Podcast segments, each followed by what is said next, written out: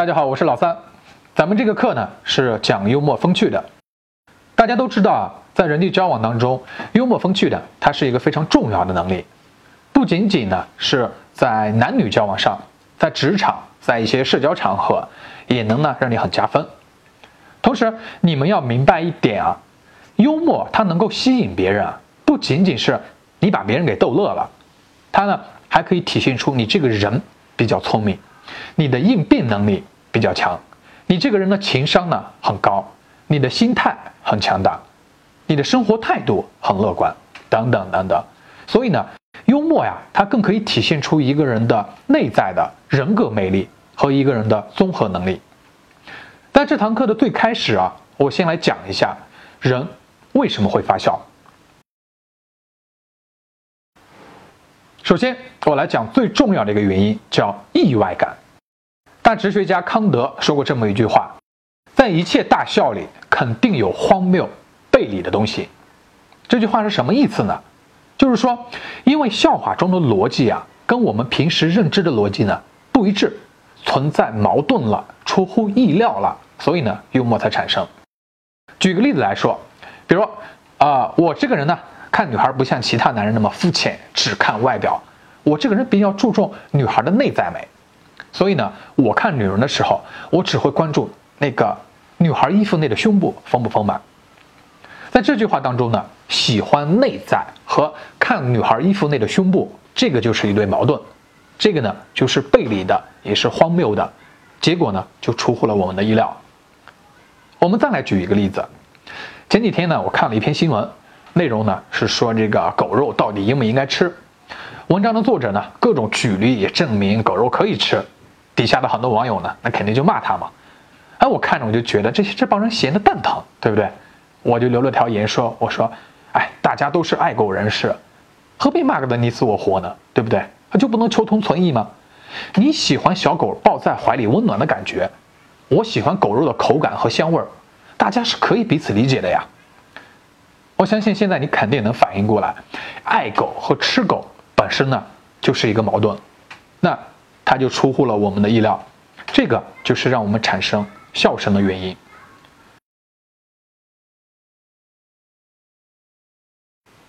因为我们大脑的电路结构啊就是这样设置的，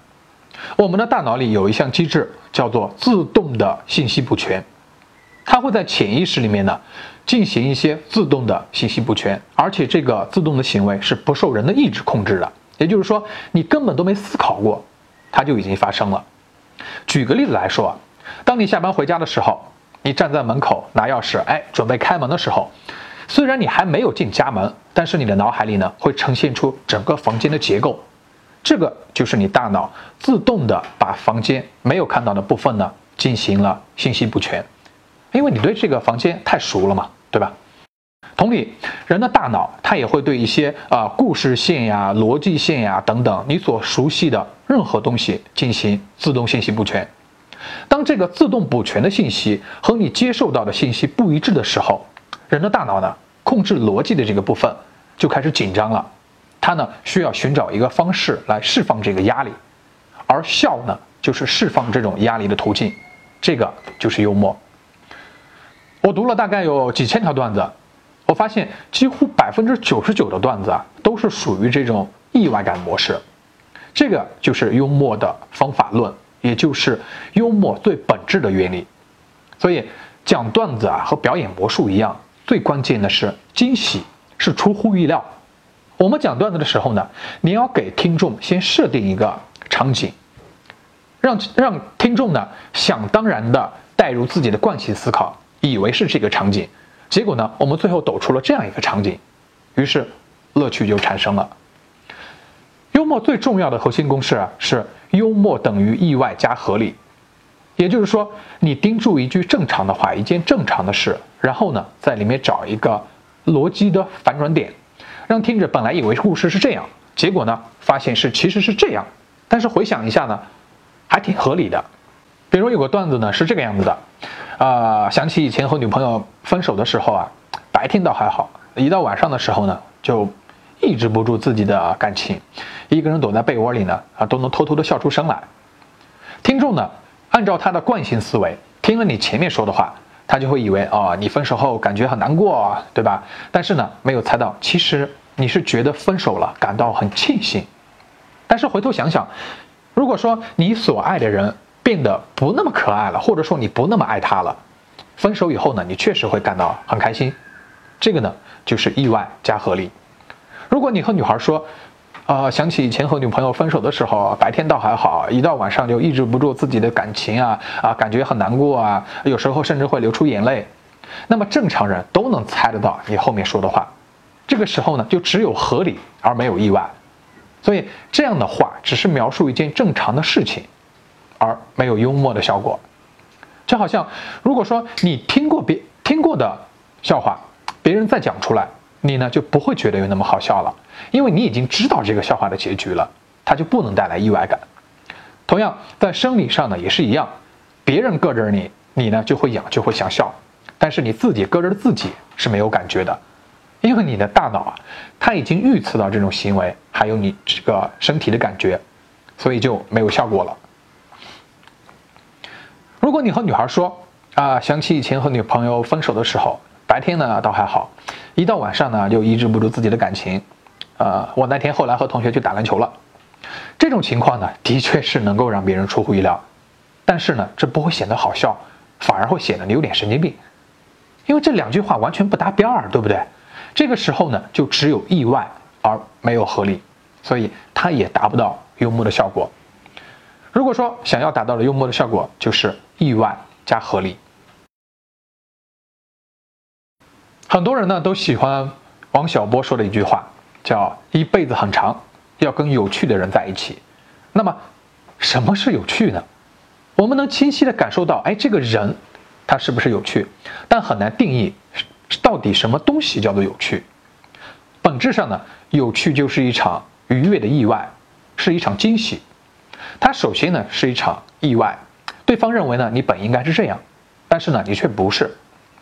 所以呢，听过的段子、玩通关的游戏、知道结局的电视剧啊，一眼就看穿了的人，就这些东西都不会让别人觉得有趣，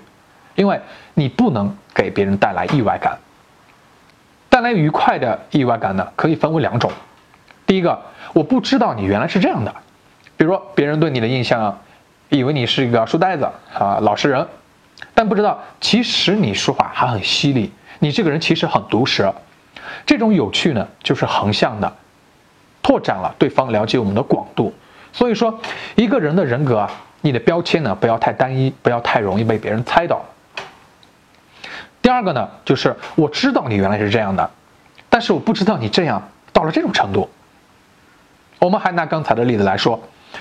别人已经知道了你其实不是个书呆子啊，你不是个老实人，知道了你说话很犀利，你还是个毒舌。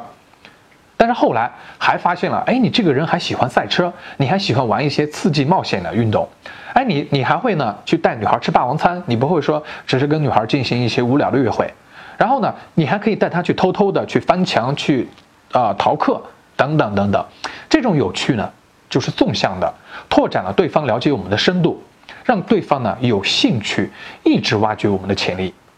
他以为你不会，实际上呢，你会就给了他惊喜。你不只给了他惊喜，他还会发现，哎，你还会这个，好厉害，哎，你的想法好有意思，我怎么没想到呢？哎，这个人和我想的一样，哎，但是他想的比我更深，等等等等，这些呢都能给别人带来意外感，都能让别人觉得你是一个有趣的人。意外感啊，它可以说是段子的规律，是幽默的方法论。但是如果你只是明白这一点，你还是无从下手。让自己变得幽默起来呢，你得通过一些具体的技巧来制造这种意外感，你才能够触发人大脑里发酵的电路。在接下来的课程当中呢，我会仔细的讲解通过哪些技巧来制造意外感，达到幽默的效果。